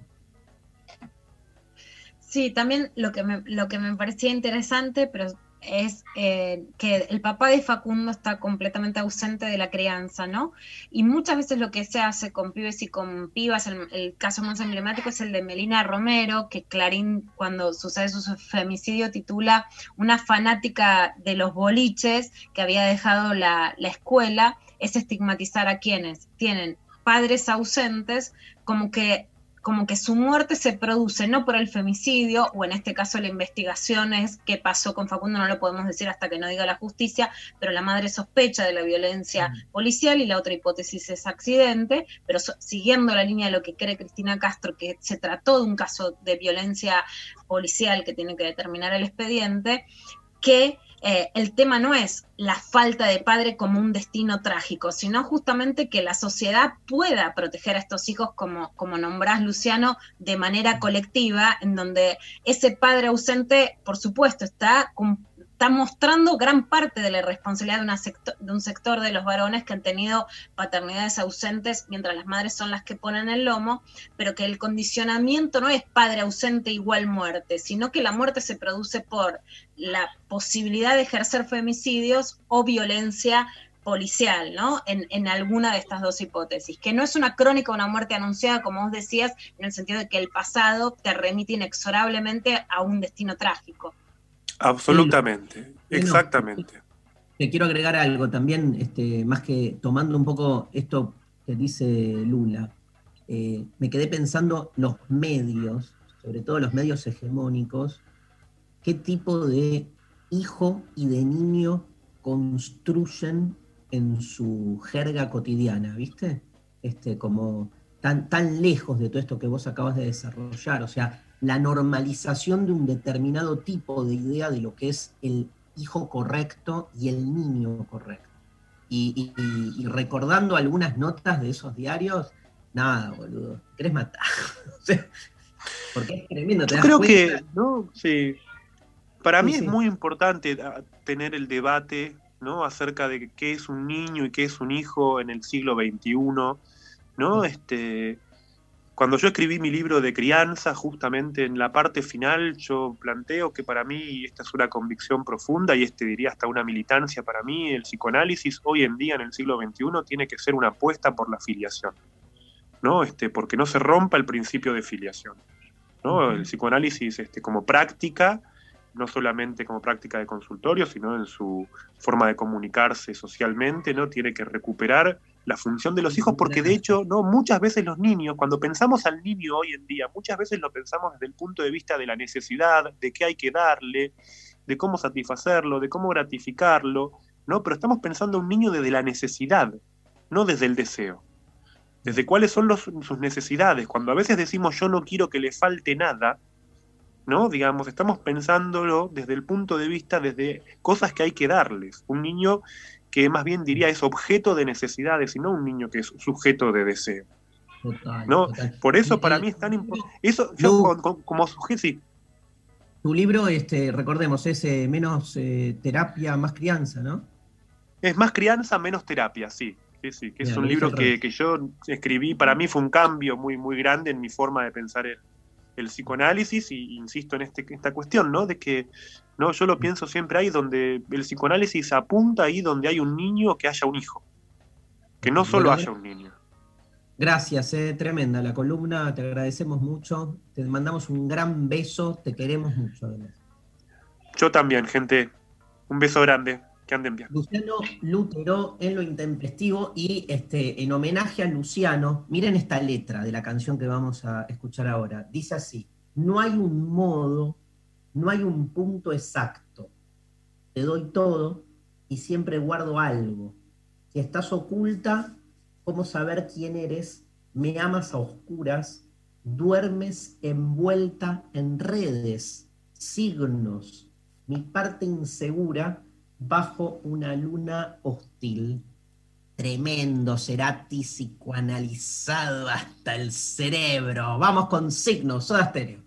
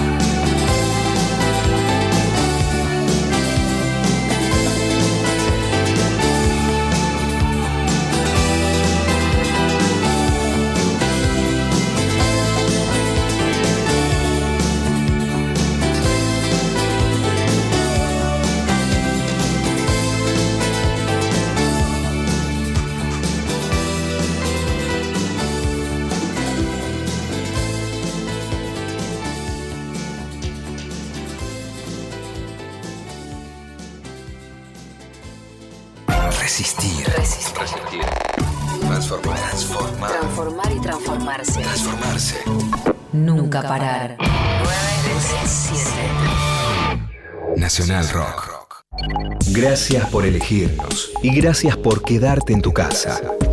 Nuestro compromiso es con el aire y con la salud. Por eso, respetando las normas establecidas, desde Nacional Rock seguimos trabajando para que no te falte la radio, para que te informes, para que te diviertas en estos tiempos tan difíciles y tan inciertos. Tu compañía es la nuestra. 937 Nacional Rock. Hacé la tuya. Hay millones de frases. Nada es verdad. Todo está permitido. Vos ya podés elegir. No es solo rock and roll. Pero te gusta.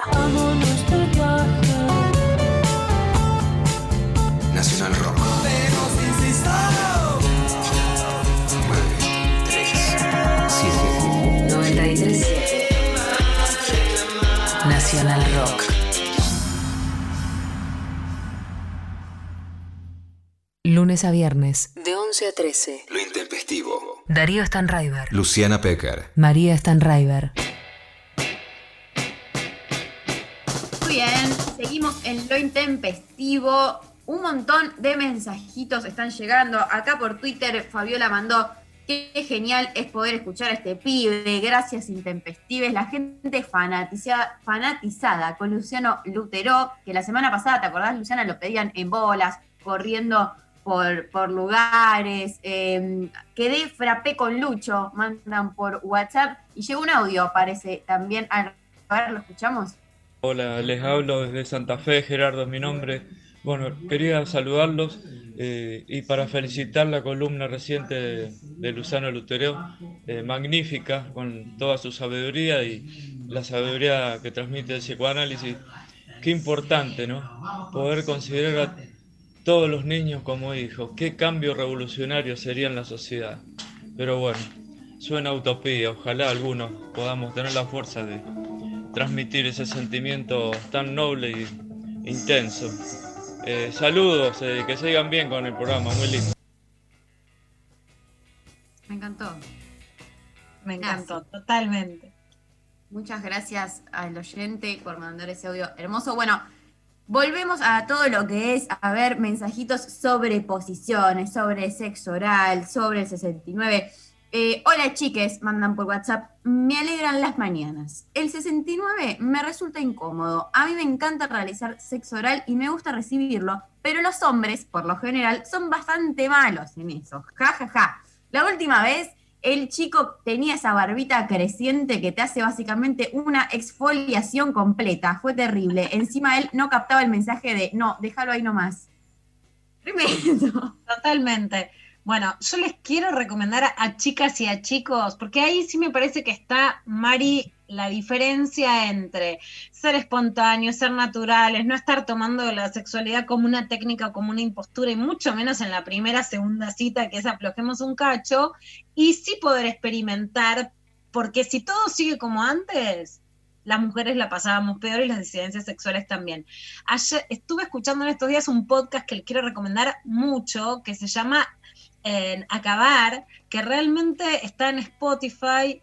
Sinceramente hay muy, pero muy buenas opiniones y se puede aprender mucho, que ahí me parece que está la diferencia entre no hacer algo de impostura, pero poder abrirse, ¿no? Y una de las cosas que decía en el podcast, eh, Paola Culió, que es una sexóloga que está hace mucho, es, estoy cansada de que las mujeres se crean que los varones se van a dar cuenta solos. No, díganles, o sea, en este caso sería la gente que le diga, tu barba me pica, déjalo acá, si no sabes hacerlo, no lo hagas, no sigamos con este trabajito que nos está saliendo mal. O sea, que las mujeres no creamos que ellos van a adivinar lo que nos gusta, lo que no nos gusta, cómo se hace o cómo no se hace, sino que podamos hablar y decirlo. Totalmente. Eh, qué difícil igual, ¿no? A veces, pero sí, es por ahí la, la lucha y el camino. Eh, llegó un mensaje que dice, che, ¿y qué pasa con los que nunca cogimos? Quedamos out of this programa. No, bueno.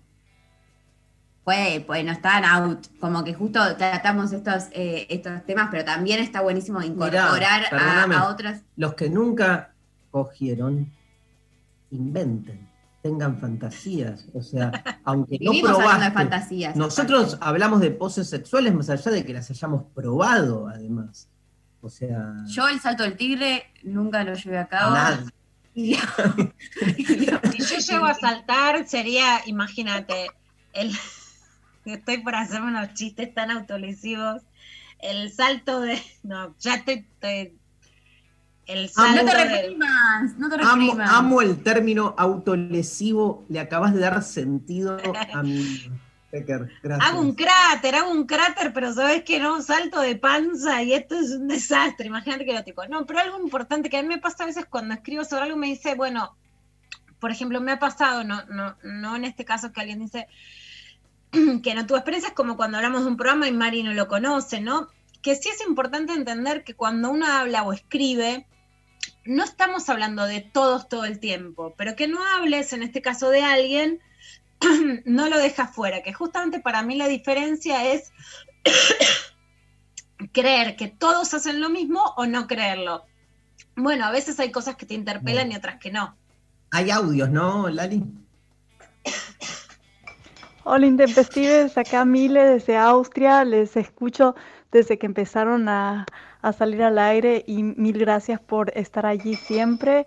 Eh, y bueno, hoy eh, les respondo a la pregunta, pues a mí me encanta el sexo oral, es lo que más disfruto del sexo y creo que eso se ha debido también como a, a, la experiencia, al pasar de los años, porque recuerdo que al comienzo no me gustaba para nada, me sentía súper avergonzada, pero la verdad es que es lo mejor de lo mejor del sexo que en general siempre puedo recibir y también a la vez.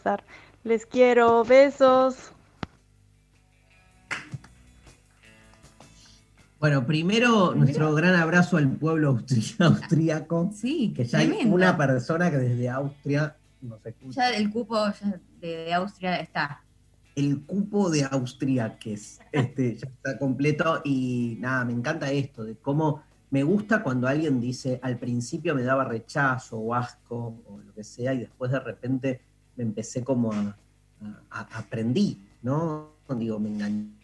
Hay también una decisión de abrirse, ¿no? Y decir, bueno, quiero eh, bucear por ahí, ¿viste? Quiero experimentar. Después uno elige. Yo creo que también es importante el, la cuestión como la situación al revés, digo, muchos, y, sigo a muchas eh, pibas muy copadas en Instagram, sexólogas, también lo hemos visto en historias de Sol Despeinada, cuando pregunta, que, que cuando preguntan por sexo oral, y muchas salen a decir, che, a mí la verdad es que no me copa, y, y, como también sacar un poco esa cosa de que, ah, ok, sí, eh, hegemónicamente es lo mejor, y ah, no sé qué, todas luchando, por eso también eh, está el, espacio para las que no, y se pueden sentir como eh, mal o afuera o yendo en contra de eh, algo que se supone que tiene que gustar a todos por igual, que no necesariamente y que es igual de válido. Entonces, como las dos extremos me parece igual de importante. Y volviendo a las formas hegemónicas de la sexualidad, tema que nos encanta con Luciana Pecker y que vamos a trabajar este domingo 13 de septiembre a las 18 horas desde el CONEX, Luciana Pecker, Darío Stanriver de Construir el Amor en Cuarentena parece como esos autos, viste, que dan vuelta por los pueblos. que además me di cuenta que ese auto pasa por tu casa, por mi casa, por paternal. Yo quiero salir así con un megáfono y decir, de construir el amor, monogamia, orgasmo, deseo, domingo, 13 de septiembre, se acepta usado. Está usado, me mata. Amo, amo. Se acepta el orgasmo usado. Eh, no, que es que, de nuevo, ¿no? Un tema de palabra, pero como sexo oral, en nuestra cultura genitalizada, está directamente ligado a la oralidad con los genitales. Cuando sexo oral, digo, si fuese la palabra en sí misma, en realidad se relaciona con el uso de la boca en el encuentro con el otro, ¿viste? Entonces, alguien que te puede estar besando, no sé, el brazo con un erotismo exacerbado, no entra dentro de la categoría de sexo oral. ¿Por qué? ¿No? Porque también, o sea, yo creo que la genitalización es, un temazo que, de nuevo, tenemos que siempre repetir y subrayar. no estamos diciendo que no es hermoso el sexo a través de los genitales.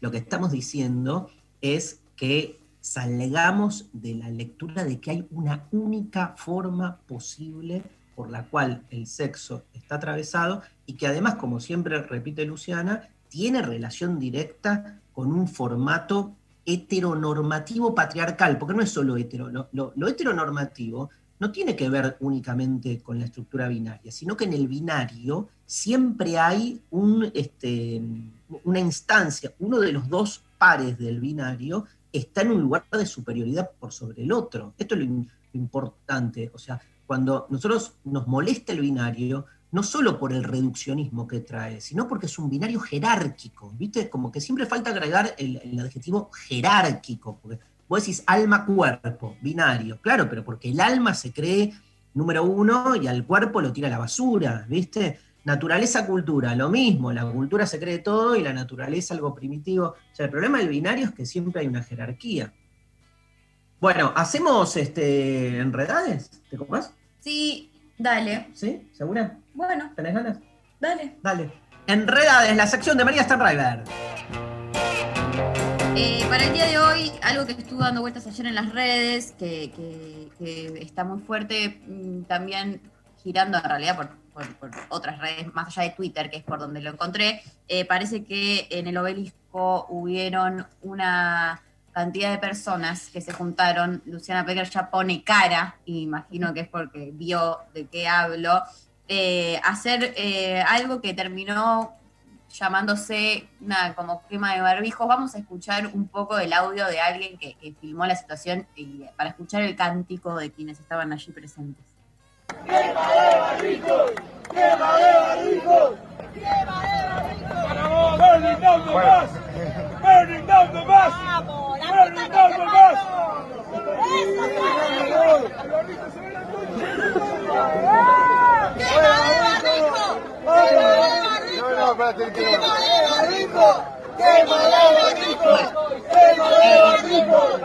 Ahí está escuchando un poco a las personas que eh, participaron de esta quema de barbijos, básicamente ponían un barbijo sobre el otro en un cacharrito y los iban quemando en el obelisco. Eh, en Twitter mucha repercusión eh, de, desde diferentes maneras, mucha gente diciendo, repudiando el hecho, otros claramente eh, bancándolo. También se generó toda una confusión sobre, ya empezó esa cosa muy de fake news de, eh, ah, los que empezaron con la quema de barbijos son infiltrados de la cámpora, que no sé qué, y, empieza el ida y vuelta de eh, escrachamos a unos y después el anti-scratch de no, mirá, te muestro que en realidad no son. Eh, bueno, eh, la típica, ¿no? Eh, lo, importante me parece es, prestar atención a que, a que estos tipos de manifestaciones están sucediendo y cómo hay un, cambio de, narrativa también de lo que fue el principio de la pandemia y, de los diferentes sectores de nuestra sociedad. Leía tweets como diciéndose a la misma gente que probablemente los primeros las primeras semanas aplaudían a las 21 horas a, los médicos y ahora están haciendo una quema de barbijos. Bueno, ver cómo se posicionan también los medios hegemónicos al respecto de este tipo de, temas y de manifestaciones puntuales, pero sí es cierto que en redes sociales generó un, gran revuelto y sigue dando vueltas, así que vemos cómo avanza ¿no? también el, trending topic y, todo lo que conlleva. Aparte la, la, canción, ¿no? Quema de barbijo, o sea, un poco ponerle una inventiva. Está bueno que, igual están, los compraron los barbijos, digo, ¿no? Para quemarlos hay que comprarlos, eh, usarlos y luego pasás a, quemarlos. Sería así la, cadena. No, pero a mí posta, o sea, ¿quién? Ponele, ¿quién te dijo? ¿Quién estaba buscando la rima? Dijo barbijo. ¿Quién te dijo? Que al coronavirus lo, lo quemamos luchas con. No, no, no, quema de No le den ideas, se están poniendo su creatividad al servicio del mal. no, yo creo que, digamos, no queda duda de que es un desastre, pero la Argentina está viendo un momento muy complicado porque tiene una cuarentena, que Alberto dice que no es cuarentena, pero que sí es cuarentena, con, como hablábamos al principio, cifras sanitarias que ya no están bien y federalizadas, y grupos que están ligados al neonazismo y a los movimientos antiderechos en todo el mundo que, que por un lado, niegan el coronavirus que existe, niegan las medidas sanitarias, hasta incluso sirvo o no, eh, es, bueno, una medida de protección, una pequeña barrera, un pequeño además síntoma Eh, estético social. igual, igual, todas las, este, o sea, yo leí en Twitter, por ahí me estoy equivocando, pero leí, o sea, todo el arco, todo el arco, desde la izquierda a la derecha, salió a repudiar la quema de barbijo. O sea, yo no vi a ninguno decir bravo. No, bueno, todo el sector más. Bueno, eh, en Dari, en el mundo existen quienes se oponen y más allá de que no queme barbijos, Jair Bolsonaro, por ejemplo, se negaba a usarlos aun cuando él era portador de coronavirus, sale a anunciarlo sacándoselo y veta la ley que regulaba el uso de barbijos, o sea, se oponen hasta el uso de- del tapabocas, ¿no? Como, como medida claramente como en contra de cualquier medida de protección social, ¿no? Es como una postura estética, porque decís, ¿por qué Bolsonaro tendría que vetar una ley para que en la cárcel se use barbijo? Bueno, ahí hay una postura, ¿no? Frente a no poner ninguna barrera a la enfermedad. No, aparte es como súper simbólico el hecho en sí mismo, eh, eh, a nivel que, bueno, todo lo que es quemar cosas, ¿no? Y, pero más allá de eso y toda la historia que podemos encontrar de cómo se quemaban las cosas que se, pre- pre- que se pensaban como que no iban eh, bien con, con la sociedad, hay algo de que también está arreglado, sobre, digo, esto pasó en la Ciudad de Buenos Aires, en el obelisco, y hay una ley también que regula que las personas en, en espacios públicos en- libres eh, tienen que usar un barbijo, digo, también hay una cuestión eh, legal si te quieres poner en ese lugar. Ahí, María, a mí lo que me pasa es que yo sí soy absolutamente anti que, digamos, que haya represión con esa marcha, con las otras, e incluso al uso de la policía frente a una policía que, como en el caso de, de Facundo, de, de la que desconfío plenamente, ¿no? Pero creo que sí hay, a, a ver, viste, por un lado uno puede decir, ¿estás de acuerdo con eso? No, pero creo que hay un efecto de, de la oposición más... eh, organizada, como la de la marcha en contra de la reforma judicial, como la de Alfredo Casero el otro día, o la noticia que acá nos mandaba Pablo González, que el diputado José Núñez de Juntos por el Cambio de Santa Fe dio positivo de coronavirus y estuvo en la sesión en la que se oponía a las sesiones remotas y pedía eh, sesiones presenciales en las que hubiera contagiado a otras personas. Más allá de cuál es la línea directa de contagio de Patricia Bullrich en la marcha o de José Núñez en el Congreso, lo que, o de Alfredo Casero en, en el Congreso, o cuál es el efecto directo de estas marchas, la verdad es que crean un clima social de boicot a las medidas de protección que se fue poniendo más peligroso en la Argentina. ¿no? Hay, una, hay una tensión social que está en el aire y que, que ha crecido muchísimo. Te digo cuáles son los trending topic en este momento en Twitter en la Argentina. Número uno, decime si este es un tema o no para entender el retorno de lo político a nuestro país. A ver. Estamos todos muy felices de la repolitización que vive la sociedad argentina. Trending topic número uno. Buen lunes. Ponele. Ponele, esto es una especie de ironía y este movimiento político que usa el sarcasmo para cuestionar el lunes como inicio de la semana productivista del capitalismo de consumo. No. no, es gente diciendo, buen lunes. ¿Cómo alguien puede usar el adjetivo buen para la palabra Hay gente que le pone onda a la vida. Eso pasa. No, y no a la creo. semana. Y, y a, y a la. y- Trending topic, María. Todos los días es trending topic. Buen lunes, buen martes, buen miércoles, buen jueves, buen viernes. Todos los días. No es el lunes que es el, que es el único que se pone como eh, trending topic. Segundo trending topic. Ahora sí. La cámpora. Por todo esto que acabamos de hablar. Por ¿no? todo esto que acabamos de hablar porque dicen que hay infiltrados en la ¿Cuál es eh, trending topic? Ahora, no son los mismos mi trending topic que el tuyo. No, No, porque pero tenés que ponerte, viste que hay una línea que se llama para ti, donde están tus trending topics eh, según tu algoritmo, y después están tendencias, que son las tendencias como objetivas. Tenés que ir a Argentina. tendencias en Argentina, no a los trending topic tuyos. ¿Entendés? En Twitter Sí, tenés no, esa. mi primer, la, mi tendencia en Argentina es Janina La Torre. No, no, pero no importa. Hay, Me encanta. el- A ver, en vivo. Escuchame, trata de buscar. No, para mí, a mí también me parece Yanira Torre, pero en, en la columna que, en, en la sección que es trending topic para ti. Al lado dice eh, COVID-19 y al lado tendencias, y es otra solapa con las tendencias que ahí sí se te corresponden. ¿Llegaste ahí donde dice tendencias? Lula. Yo estoy en tendencias, a ver, ahí voy a, No. a ver más. Hay uno que es para ti, o sea que tiene que ver para vos, para tu algoritmo. Y hay otro que es. Ahí la- estoy. Buen lunes, La Cámpora, Navarro 2023. ¿Me explicás, ese tercer, ¿Me explicás ese tercer trending topic? ¿Qué es Navarro 2023? ¿No se llama así el programa que hace? eh, Ah, creí Claro. que lo lanzaban a. No, no, a es, el nombre del programa. Intendente. Ah, no, intendente no, es. eh, ¿sí? ¿Qué cosa? ¿2023? No. Es- no, 2019. no. Sí, Sí, sí. 2023 hay elecciones. Sí, bien. Sí. Qué bien. Bueno, Y después Mariano Soso, que nadie de los que está acá sabe quién es, obvio. No. El director técnico de San Lorenzo de Almagro que tiene COVID. ah, mira. Bueno, Bueno, y a ver, el- a ver si nuestro algoritmo es más o menos yo parecido. tengo a Janina La Torre. Yo tengo a Janina La Torre. ¿Vos, Lula? Janina La Torre. Segunda tengo a Nancy Pasos. Estuvo, estuvo en algún momento, ahora se fue, Ah, pero segundo tengo un hashtag que es son K. Yo, lo- yo lo tengo quinto, vos porque son todos Por K, claro. No, re- claro, bueno, pero porque es en referencia a lo que contaba recién de, que, de los supuestos infiltrados. Bueno, eh, muy bien.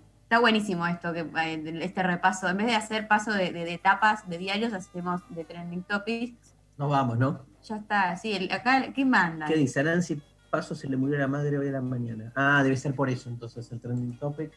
Este.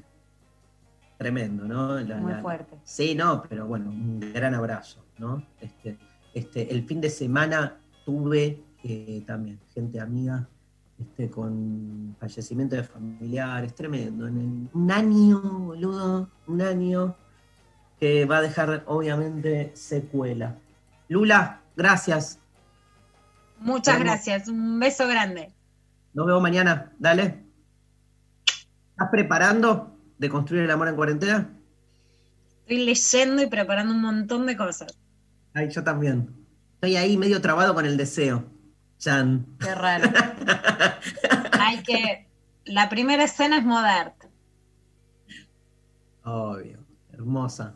Bueno, María, gracias por estar. Lali Nada. Rombolá, genia ahí en el estudio de Nacional Rock. Este, ¿Qué es todo eso? No, te vas a tiene los papeles, que está ahí. Ah, ¿qué tema querés ir para, ¿Qué querés para cerrar eso? Y vamos a cerrar, este, a ver, con Johnny Mitchell, me parece, ¿no? Big Yellow Taxi, Johnny Mitchell para cerrar, Lali Rombolá, este, Sophie Cornell, Pablo González, hoy operó técnicamente, este, Creo ¿les digo quién? que Rodo. Rodo Rodo. Flores. Rodo Flores, este, esto es lo intempestivo, nos vemos mañana martes aquí en la Nacional Rock. Johnny Mitchell.